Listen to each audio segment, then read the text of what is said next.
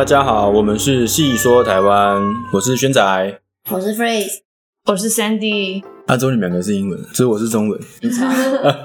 我们这个频道呢，主要是讲一些台湾的一些从以前到现在流传到现在的传统，或者是信仰，或是民俗这种事情。那我们今天要讲的故事是妈祖的故事。我们先讲从妈祖的生平讲起。那在整个亚洲啊，就是华人的地方，都可以看得到妈祖。呃，不能说看得到妈祖，可以看得到妈祖的宫庙存在。就妈祖在我们亚洲华人心中 很重要的信仰之一。那妈祖呢，是真有其人，在历史上是真有这个人。嗯其实我们台湾传统的神仙嘛，大部分都是从真正的人，然后升格成为神仙。嗯，像比较著名的就是关公，对他原本就是桃园三结义的关公，然后后来变成现在是主要是拜事业嘛，对不对？还有保生大军这种神奇，他们大部分都是从平民，对平民老百姓，然后升格为神，或者说大家后来去祭拜他，然后成为神仙。那妈祖是南宋时期的福建人，他姓林，双木林，然后叫林默，默是沉默的默，嗯，两个字，或者是后来大家都叫她林默娘。嗯，那林啊，林这个姓氏在当时是一个大家族，名门望族，代代都出高官，就有点像是，譬如说你姓林好了，嗯。然后你爷爷是立法委员，你爸爸是议员，然后你哥哥是行政院院长，就有点像这种感觉。嗯，对，那林默娘的母亲在怀孕的时候，曾经梦见南海观音拿着一朵花给她吃。林默娘的母亲怀孕了十四个月，才把林默娘给生下来。好，那据说在林默娘出生的时候，大地都变成紫色的，有祥光，有异香，哦，就是说她出生的时候，大地都为之变色，就注定了林默娘不凡的一生。嗯，那在林默娘小的时候呢，天资就很聪明，有仙人教她法术，教她占卜，她都会，她很快就会学会的。嗯那村子里的人如果有病痛、有生病，也会找她看病。那尤其是占卜这项技能哈，因为福建靠海嘛，嗯，所以他们都是渔村，嗯都是出海捕鱼来为生，所以有很多的渔民跟渔船，就大部分都是靠这个为生。嗯，那有一次呢，林默娘的父亲带着四位哥哥出海办事，那他们分别一人坐了一艘船，所以总共有五艘船。这样，啊，在某一天晚上，林默娘在睡觉的时候，突然手脚乱动，然后他母亲就吓到，想说啊，是不是做噩梦啊？就把林默娘给叫醒，这样。嗯，然后林默娘醒来就说不好了，父亲跟哥哥们的船遇上了风暴，大风暴。嗯那母亲突然就脸色大变，因为当时的科技，如果你出海捕鱼，遇到遇上这种大风暴，几乎就等于说你回不来了这种感觉。嗯，之后，林默娘就又有点埋怨的口气，就说：“当时我两只手各抓了一艘船，然后两只脚也各挂了一条船，然后嘴巴呢还含着一条船，一艘船。那母亲领鹰叫我呢，那艘船就被吓没了。哇，就是说他手脚啊刚好四只嘛，所以四只各挂一艘，然后一艘是嘴巴叼着这样。然后过了不久呢，他的呃他的父亲跟哥哥们就回来了，然后父亲一回来就说出事了，大哥的船没了，我们遇上了大风暴，大哥的船没了。然后父亲接着说，但当时有遇到一位女孩，她从天而降，拉着绳索救了我们。那他们呃，他这件事情传开来以后，大家都说是林默娘的元神出窍去救了家人，因为他会法术嘛，所以他的元神出窍去救家人。再加上林默娘她熟悉水性，也很常在海边救人，这样。嗯，所以说，在林默娘她活着的时候，大家都叫她为女神了。好，那在林默娘二十八岁的时候，有一次她为了救助渔民，不幸被大浪给卷走了。但是呢，那个被救助的渔民就说，他当时有听到天空传来音乐的声音。那从此以后呢，就那个被救助渔民说他升化上天嘛。嗯那从此以后就很常看到林默娘在海边飞来飞去，穿着红衣服到处救人，救助渔民渔船这样。那当地的民众呢，也盖了一个公庙来祭拜他，在每次出海之前呢，都会向他祈求保护，祈求平安。嗯于是林默娘就成了海上的守护神妈祖。这样，哦，那这是他的生平。在我们讲他的神迹，或是讲他的事迹，那当初先民唐山过台湾，就福建闽南嘛，他们来台湾开垦罗汉脚，也一起把妈祖请到台湾来。他当时一开始的妈祖是在台湾的淡水，那传说呢，妈祖原来的宫庙小宫庙是供奉在淡水的山中。那在有一次的大雨，这个妈祖庙被冲倒了。那他们找了三天，才在关渡的河边找到妈祖的神像。这样，所以他们就在就直接在他们找到的神像的地方那边就盖一个小庙。那这个妈祖小庙呢，很灵验，不管你是生病求医，还是求事业，还是求平安，都很灵验。在那个村，当时是香火鼎盛，每天的人潮都是络绎不绝。那其他村的人也会来这边朝圣朝拜，嗯这样对，就是有耳闻嘛，就会来这边朝圣。他在有一天晚上，村长梦到妈祖跟他说：“你们要用太平山的木材再重新改做更大的庙宇，那地点明天会再告诉你。”他这样跟村长说。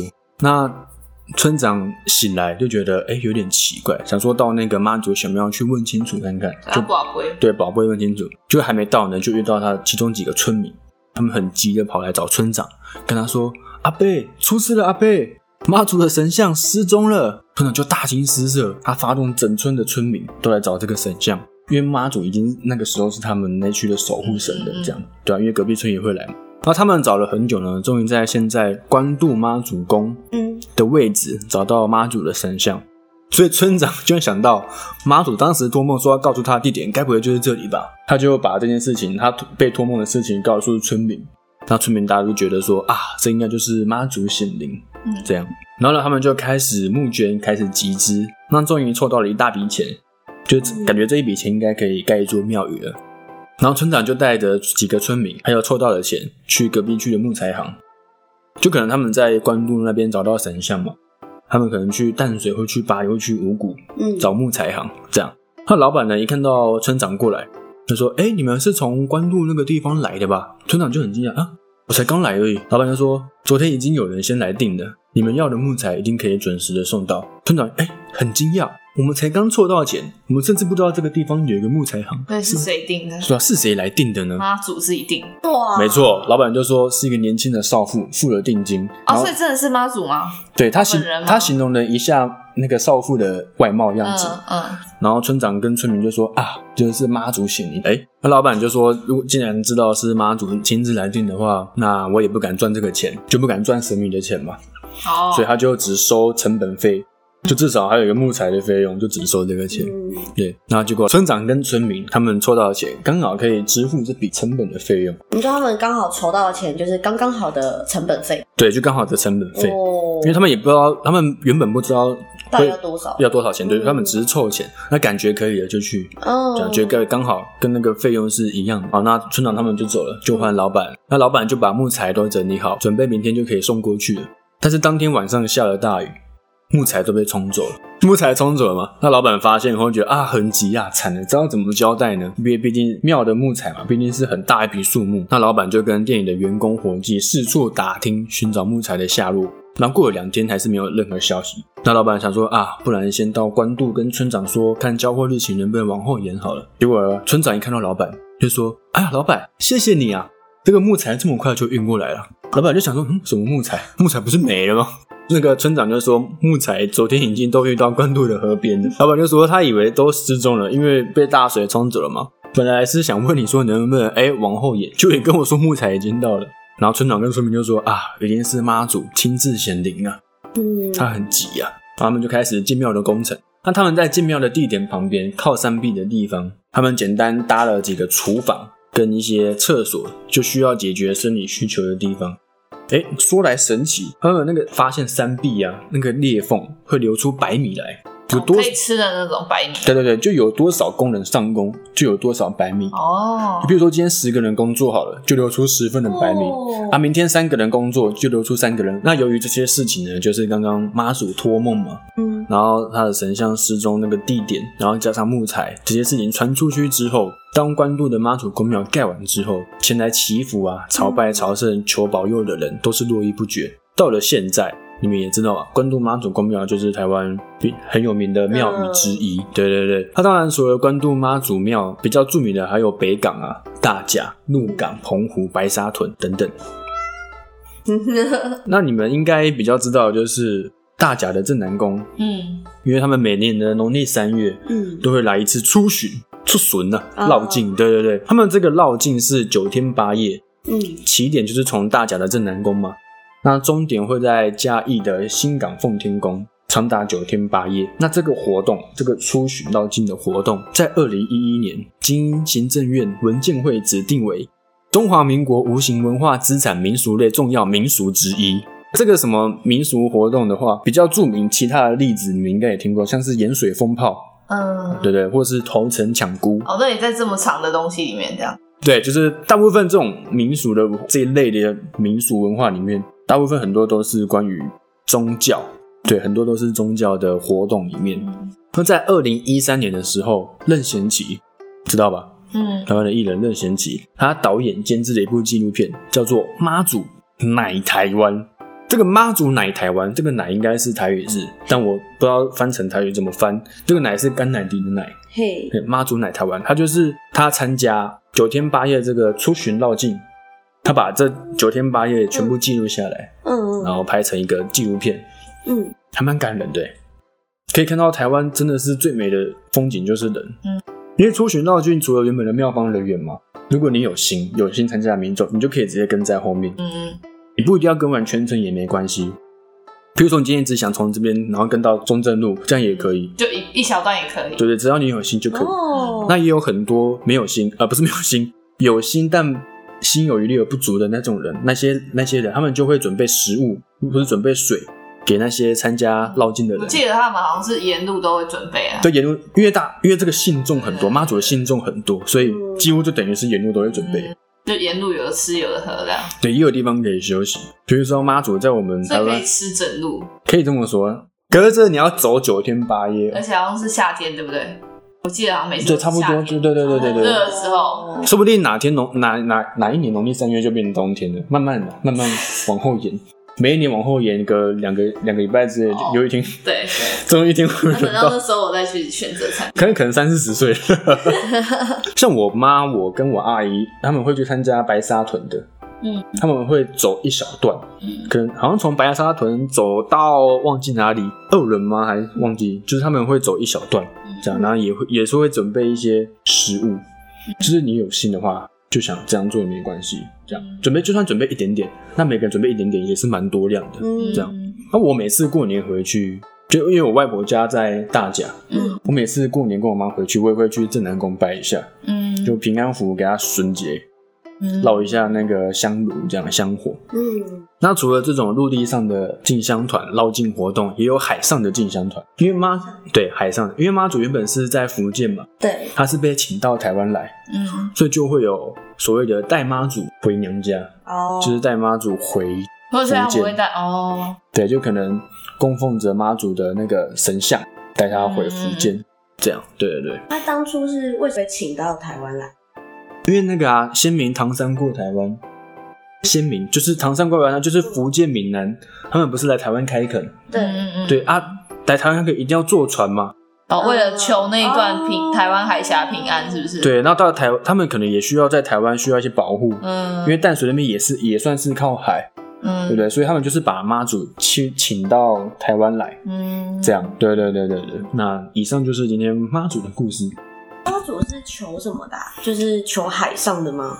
其实后来他有点对什么什么都求，哦因为很灵验，因为他毕竟在生前就会法术、占卜、医术也都会，嗯，所以多才多艺，对有有点多才多艺。就你想求事业也可以，保平安，大部分好像是保平安吧，嗯因为嗯原本是海上保平安嘛，那现在比较没有那么多出海的活动，嗯就变成陆地上保平安也会找他求。哦，对对对，就是到处求，各种求。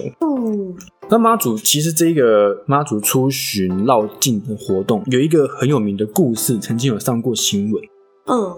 他是白沙屯的那边的妈祖，嗯他的绕境活动就是有一次白沙屯的绕境活动，嗯。他们原本的路线，嗯。好、是就是原本路线可能是固定的，对有固定的。那有一个黄姓的家里嗯。家庭，有一个黄爸爸，嗯。他的女儿高烧，嗯。已已经昏迷好几天，好几个礼拜，嗯。对，所以他就想说，等妈祖到他们这边的，经过他家，因为原本的路线会经过他家附近，对嗯，他就想说，经过的时候去给妈祖看一下，对。看一下，嗯嗯这样。就后来那个路线改了，哦，对，然后他就觉得很失望啊，那就算了，这样。嗯。结果后来呢，好像是妈祖听到他这个妇女心切的心声、嗯。虔诚的祈祷，嗯。又改回来。哎，不是只有改回来哦，还改的路线会经过，直接经过他家门口。哦，对，然后呢，他就在那边等，他就抱着女儿跪坐在马路中央，嗯。等着那个妈祖教经过他。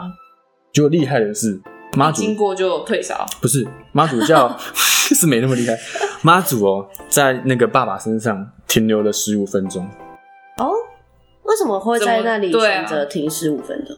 我大家都不知道，庙方人员也不知道为什么。可是那不是真的不是有人扛着那个对啊轿吗？就可能他怎么他怎么能选择他要停多久？就可能是那个时候叫突然特别重，哦，对不起，显灵这样。对对对，就有点这种感觉，就是哎，突然怎么动不了，扛不动这种感觉，停留了十五分钟。哦对，就是大家都说这是他妈显灵的一个部分。对妈祖被他爸爸的虔诚感动，嗯这样。今天这是我们分享的故事，那呃，我们接下来也会带来更多这种台湾的一些民俗的一些事迹啊，分享这样讨论。嗯，这是我们的一些不专业闲聊。嗯，希望如果你们有更多的想法或意见，都可以在留言跟我们讲，这样我们更也很希望可以就是让大家就热烈讨论这件事情啦。嗯，让大家知道更多台湾的事情。呀以上就是我们今天的 ending，拜。好，那我们下集见啦，拜拜。